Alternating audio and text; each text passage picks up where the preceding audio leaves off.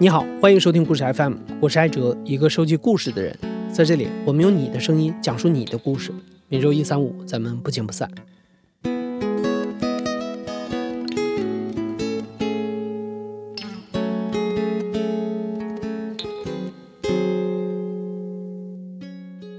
呃，我父亲叫黄宝士，他是一八九八年出生，呃，一九七五年在古巴去世。我跟父亲的交流全靠这个家书。我一直在父亲的照护之下、教育之下长大。也是通过这个家兴，他写的信都是很简短的，我给大家读一下哈。我用台山话好不好？啊，台山啊，卓才唔易，前后两封信收到了，请勿念。今天故事的讲述者可能是故事 FM 有史以来年纪最长的一位，他叫黄卓才，是暨南大学中文系的退休教授，目前从事着华侨研究的学术工作。黄卓才几乎就没见过自己的父亲，但是从识字的那一天开始，他就一直试图在一封封远渡重洋的家书中拼凑出父亲的人生。黄卓才的父亲叫黄宝士，广东台山人。二十来岁就跟着亲戚一起去古巴谋生，在那里生活了五十年。期间，他只在上个世纪三十年代回国了一次，也就是在那个时候生下了儿子黄卓才。几个月之后，抗日战争开始了，日本人的飞机也出现在了台山的上空。黄宝士不得不匆匆忙忙地赶回了古巴。之后的几十年里，直到父亲去世，黄卓才都没能再有机会见到父亲。但是他们之间却靠一封一封的家信，互相交流和关心，建立了特殊又深厚的父子情谊。我我我父亲是一个大帅哥，长得很端庄，眉目清秀，啊，呃，我们乡下话叫做靓仔，好靓仔啊！他出生于一个私塾老师的家庭，他有四个兄弟，两个姐妹，家里生活都不是很好，所以呢，大概十四岁左右就出来做小货郎了，啊，一个扁担挑着两个箩，村过村，巷过巷，这样去卖东西。那么后来呢？呃，就去药材铺工作，这个先按下不表吧。就说呃，家里穷，我们那个家乡呢，就是呃很有名的侨乡台山。那么这个台山呢，去古巴的人特别多。呃，据有一个资料说，呃，古巴的老桥里面。有百分之四十五都是台山人。那个时代，古巴的经济状况非常好，那个可以说是发展到资本主义的一个顶峰时期。他的岳父就是我的外公，呃，是古巴归侨，而且是呃带了一笔钱回来的。我外公就说：“你去古巴吧，呃，古巴比美国还好。”呃，他开始的时候是做理发匠、理发师，然后呢，做西人的管家，一个西班牙人、有钱人的管家，西班牙文也学得很好，跟那个古巴人打交道都方便，然后。有了第一桶金，就开商店，一直几十年都是开杂货店。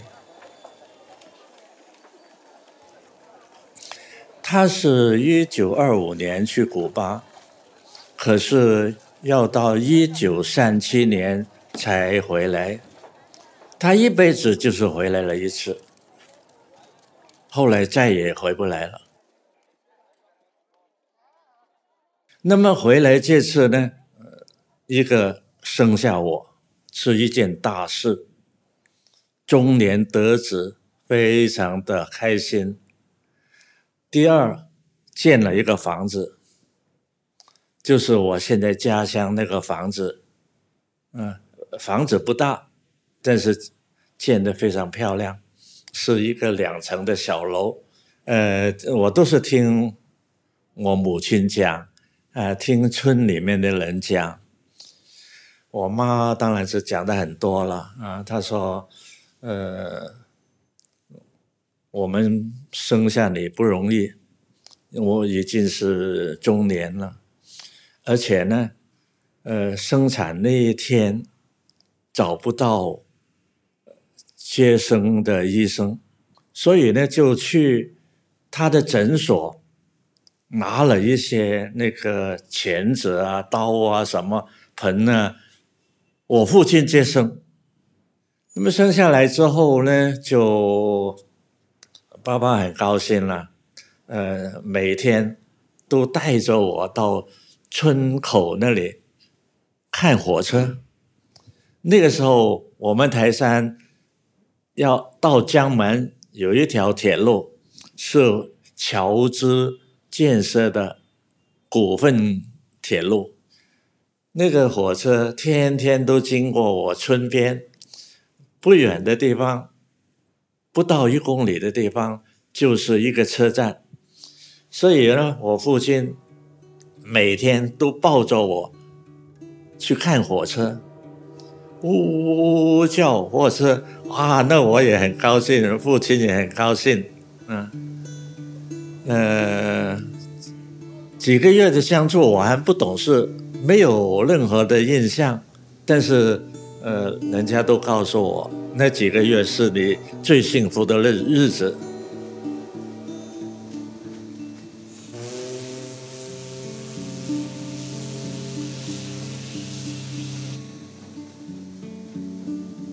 中国到古巴最早的大规模移民开始于1847年。有记载说，在清朝光绪年间，还曾经派出过一位大臣到古巴去考察当地华工的情况。一八七零年，古巴政府宣布废除华工契约，很多中国人重获自由身，开始在古巴做生意。那不久之后，美国的排华法案又出台，古巴的华人移民就越来越多，最多的时候甚至有十几万人。到了二十世纪初，中国政局动荡，百姓生活穷困，很多广东人在亲戚朋友的带动下去古巴谋生。黄宝石就是其中之一。在那个年代，从中国到古巴是一件很难也很有风险的事儿。大多数人都是坐船去，航期要三四个月，需要一笔不菲的费用，对身体健康来说也是很大的挑战。不是所有人都能撑到上岸的那一天。所以，对于当时的黄宝石来说，回国是一件很奢侈也很危险的事情。妻子和儿子在广东，自己在万里之外的古巴，交通不便，也没有电话和网络。黄宝石只能靠写信和亲人交流。他是一个非常顾家的男人，一直都写信。呃，小时候我不会写信，我妈妈回他的信；我会写的时候，我妈妈就叫我写。所以你来我往，一年呢，大概起码有三四封信。以前我觉得我自己保留了一百多封信。但是后来怎么找不到呢？因为我搬家了六次，现在能走到的就是四十多封。我现在能够保存下来的父亲的第一封家书，是一九五二年四月二十八号写的，大概要五月六月才寄到来。那个时候呢？我已经是呃初中一年级的学生，嗯，他他写的信都是很简短的，我给大家读一下哈，呃，接下来我用台山话好不好？呃，台山话，台山话，叠来消杂，何少一太默念。接来手札，妥收一切，勿念。即或汝春季投考中学，名列二十六，竟已入学读书，闻讯之余无限快慰。我前信已经详细讲过，如进入每一间学校读书，是必须知道读书人的立场，求深造，求上进，是为读书人的本色。对于金钱的用途，还需时时谨慎。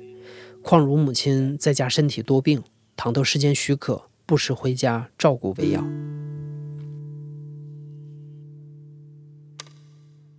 他这封信呢，嗯，里面我觉得最对我最有教育，呃呃的就是一怎么读书，第二怎么对待金钱，使用金钱。他这个教导啊，我一辈子都记住。我就是按照他的指导呢，一直。读书很喜欢读书，那成绩也很好，呃，所以呢，呃，我觉得我今天能够成为一个教授，跟父亲的指导是很有关系。还有就是他金钱上的支持，他给钱，但是不是让你随便用，你要好好的用，啊，要节省的用。他一辈子就是非常勤劳、节俭这样的人，他对我们后人也是这样要求，所以我都一直都遵照他的意思来这样来呃做人、来生活、来工作。父亲黄宝士深受西方观念的影响，不以大家长自居。他和儿子书信之间的对话是很平等的。很有意思一点啊，是在一些信件里，父亲对儿子以“您”来称呼。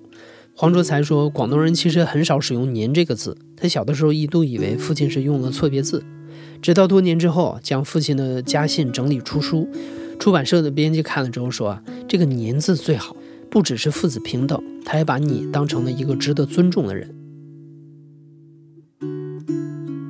从儿子少年时开始，黄宝石就把他当作朋友般对待，在信中和他分享所在地大萨瓜市的风土人情，还随信寄来了几张照片，那是黄卓才对于古巴最早的认识。后来我，呃，慢慢的了解，哦，原来是一个很好的地方，呃，是中部的一个农业中心。也是一个工业中心、交通中心，一个非常富裕的地区。所以呢，呃，最高峰时期，那个城市有七千多的华侨。我我们后来去这个地方寻根的时候啊，呃，我们都觉得哇，这是一个好地方。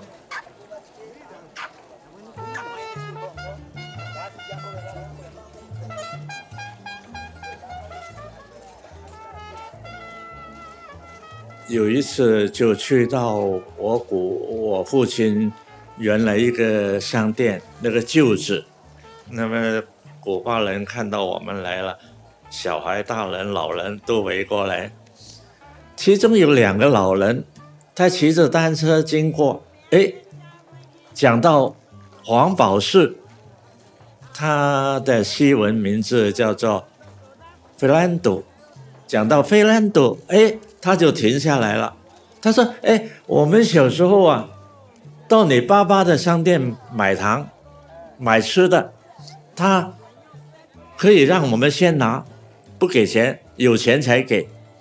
你爸爸很好。”我说：“我爸爸在这里有没有家？有没有女朋友啊？没有。”我说为什么没有？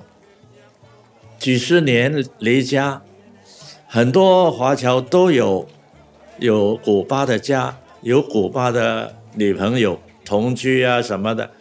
他说你父亲是一个很高尚的人，他是中华的会馆的主席，他不能这样做。呃，大概从他。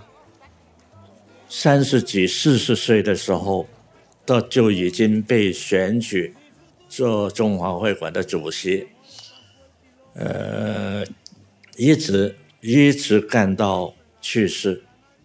威信很高，德高望重，他很乐意助人，不只是华侨，呃，失业者来投靠他，就是其他一般的朋友啊，他都会招呼。还有呢，就是我们去探访的一家人呢，是我父亲的义子的后人。我父亲的义子叫做塔蒂，呃，从小就跟着我父亲生活，呃，大了就在我父亲的商店帮忙。哎，到一九五八年，他去参加革命，可是去了不久就牺牲了。古巴是把他呢，呃，封为烈士。那么，我父亲对这个义子的一家人都非常照顾。他家里很穷，兄弟姐妹很多。我们去古巴的时候，其中的一个第三代的，现在已经是古巴一个科学出版社的编辑，中年人，他特特别赶来要见我们。然后讲的故事非常感人。他说：“你父亲呢，当年呢，对我们照顾的太好了，每个星期天都到我家里做一顿饭给我们吃。平时我们呃没钱了，他会给钱。但是我出生的时候，他买了一条金链给我，我永远都记得。”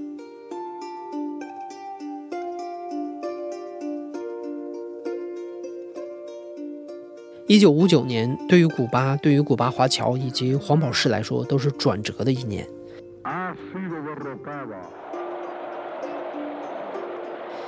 一九五九年一月一日的中午，革命者格瓦拉率领一个纵队攻陷了黄宝石侨居地的省城克拉拉。同一天晚上，卡斯特罗率军队攻克圣地亚哥，宣布古巴革命胜利。而新政府成立之后，开始实行一系列国有化政策，华侨们的日子开始一天一天难过起来。此前，黄宝石就已经盘算过回国的事儿，但是因为路费昂贵，儿子黄卓才还在济南大学读书，没有工资，回国的事儿迟迟难以提上日程。一九五九年的四月，黄宝士在写给儿子的信中这样写道：“我不是经济充足，我虽年高，我日常仍抓住两餐。如到了祖国，长此下去毫无生产是成问题。你须知，由古巴回国的费用统计用一千二百元。”我所知有许多侨胞年老笼中，既有三几千元不敢动诚，其情可见。今又遇到古巴新政府成立，实行国家主义，这对于外人诸多不利，同时竟向工商界加重税捐，连实业暂时冰结，未许出卖。古巴革命就是一九五九年一月取得胜利。古巴的华侨呢，就觉得这个是很平常的事啊。这古巴不时就有什么政变啊之类，南美的小国家都是这样啊。那么生意照做啊。可是后来情况让他们非常的着急。第一，呃，不准用美元。你家里有美元，通通要换成比索。如果你存有美元，就非法。那么六零年开始就提这个国有化，一直搞到六八年完成。那我我父亲呢？他不只是爱中国，也爱古巴，是他维持这个中华会馆。呃，跟华侨联系，呃，做华侨的工作，那对古巴政府都是一个很大的帮助啊。所以古巴政府呢，算照顾他，没收他的商店是一九六八年这个国有化运动最后阶段才没收的。这样一没收，还没有没收呢，他已经是那个生意很难做了。就是维持嘛。然后都没收了之后，他那时候已经呃七十岁了，年纪也大了，就就去叫他退休，给他四十比索的退休金，算起来是两个多美元，怎么生活呢？靠配一一一个月配几斤米，呃几多少个鸡蛋，一斤糖，一斤油，就这样生活很艰苦。公家配给他的生活资料是不够的，他是要买黑市，就像我们经济困难，到处去找吃的、找用的。他后来啊，嗯，生活很艰苦，但是他还是寄钱，呃，一年呢，呃，大概可以呃寄一百多到两百多。的古币，古巴币本来是不值钱了，但是呢，但很奇怪，我们中国跟他定这个汇率的时候呢，很高，跟美元一样有价值。他寄一百多、两百多回来呢，对我们的家庭的生活的补贴已经很好，因为那时候我们也很困难了，但是。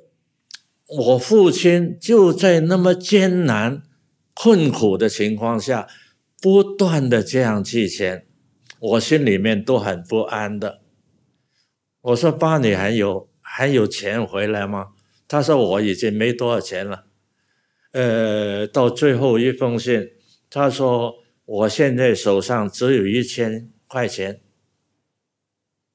我都不知道我是怎么收场。”讲到这个话的时候，我流泪了。一个这么爱国、爱乡、爱家庭、爱亲人的华侨，最后是这样的处境。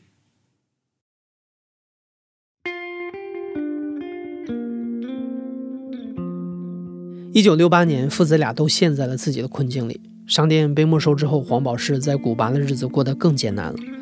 同一时期的黄卓才正在广东的中山纪念中学里教书，他也正在遭遇前所未有的人生危机，在文革中被扣上了学术权威的帽子。他的工资被降到了二十元，这是仅够一个人吃饭的钱，而妻子四十八块五的工资还要分给同样生活拮据的娘家。父亲黄宝士在古巴虽然每个月只能领折合人民币四十元的退休金，却想方设法汇了一百四十元回来。也正是因为父亲寄回的这些侨汇，家里的孩子才不至于喝西北风。当时倒是我悲观，文革搞得那么乱，我那个时候才二十来岁，但是就就说什么扣了很多帽子。什么学术权威，什么小群目，我们这里的大作家被批判，扣在我上，我的头上就说小群目。我看周边的老师受迫害，那老人上吊的惨不忍睹，现在也是不堪回首。那么我只能偷偷的给父亲写信，有时候我不能写的时候呢，我就叫太太写。我写了也寄不出去，也很困难。那么他呢就感觉到我我我是处境不是很好了，所以呢写信来安慰我、鼓励我。一九六九年四月，黄宝士在信中宽慰儿子：“二月十五号发来手札，内家小孙雅凡尽照，经妥收，勿念。小孩子长得精神奕奕，令人可爱，感觉无限欢喜。谈及你目前处境和境遇，勿抱着过分悲观。你夫妇二人身怀才干学识，时刻争取机会，就可能解决你的生活。你须知外面生活程度高得非常厉害，虽赚到一千几百元薪金，节约计算毫无所存。”我几十年留在海外所得较为彻底。你在祖国妻子朝晚相见何等快乐！总之俗话讲在家千日好出门时时难。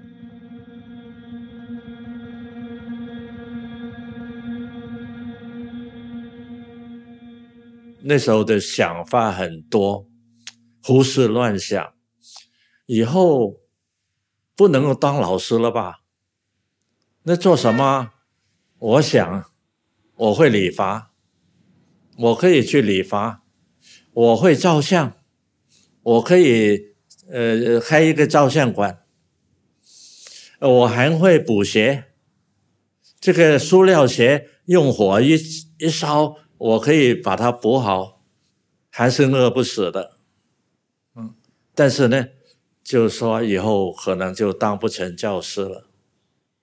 什么开除出革命队伍嘛，是吧？啊，还有，我可不可以去古巴呢？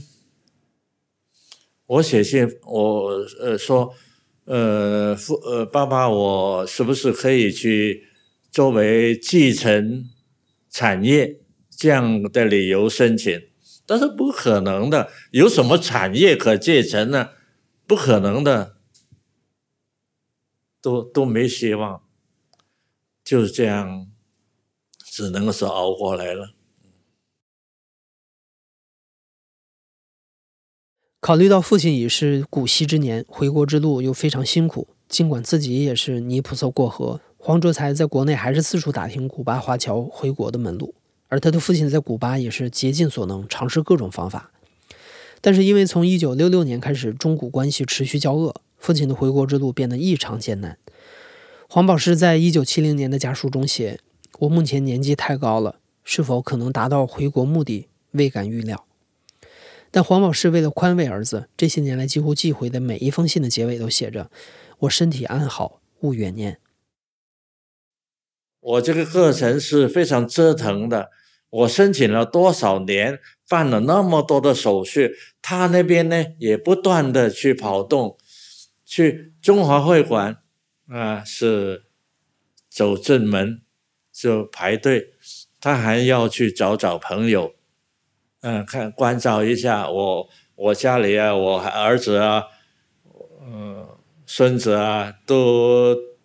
很想我回去啦，关照关照啦。到最后，他其实也要求人了，可是都不行，都不行，都回不来。嗯，他都是这样安慰我们：我身体很好，你们不要挂念。而且呢，本来他是有机会回国的，我们中国的货船到古巴。呃，回程的时候往往是空船，也没有什么，就是带可能带一点糖啊什么的。那古巴没有多少物资可以运回来，就是糖。那么船员呢，呃，有时候有空位，有空床位呢，就由中华会馆呢安排那个老华侨回来免费。那要回来的人很多，要排队，但是呢。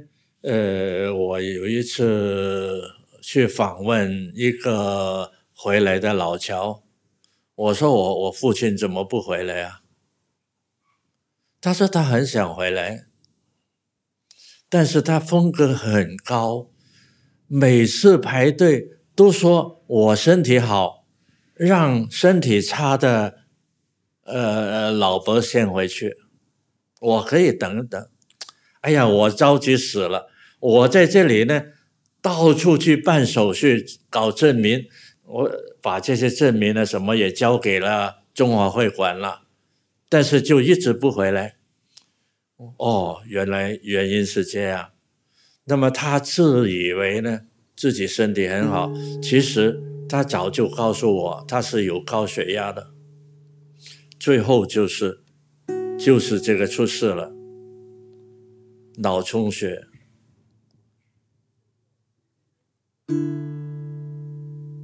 一九七五年，黄卓才收到父亲寄来的最后一封信，信中所示：七十六岁的父亲还在为侨会和回国的事务奔走。信的最后还是那句熟悉的：“我目前身体安好，勿怨念。”但是两个月之后，黄卓才收到了一封父亲好友的信，信中说他的父亲因为脑溢血，于一九七五年六月二日在古巴大萨瓜去世。父亲原本以为他是可以回来的，一九三七年回国的那一次，黄卓才的父亲告诉母亲，他再去十年八年，多赚一点钱就回来。父亲那时候有两个理想，一是回来做现代化的大规模养鸡，二是开采家乡山里的金矿。可惜这些理想都没有实现。他一辈子都在努力挣一份生活。他一个普通人，被历史的浪潮裹挟着，在加勒比海上那个遥远的国家度过了人生中的五十年。直到妻子去世，直到儿子长大，直到儿子也成了父亲。卓才吾兒前后两封信收到了，请勿念。卓才吾儿前后两封信收到了，请勿念。未得及时答复，是因年事太高，精神上未免太差，执笔如负重担之故。我失业将近六年，所入不敷支出，所余不过一两千元，长期下去，好容易用清。关于老乔一件，至月前未见半个人出口，对此非常失望。有小部分亲人由香港或美国付来美金、飞机票，返國事情亦不容易，起码要后二三年，然后轮到。教育儿女长大，自然有出路。我目前身体如常，请勿懸念。顺祝大小健康，父保世子，一九七四年三月十二日。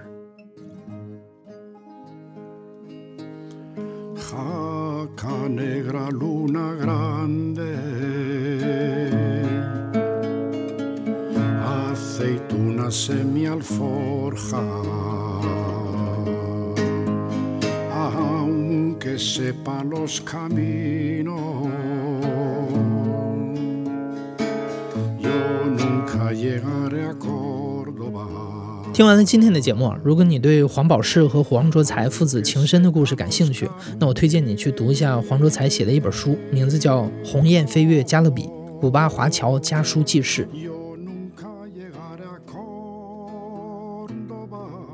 你现在正在收听的是亲历者自述的声音节目故事 FM，我是主播艾哲。本期节目由刘豆制作，声音设计彭涵。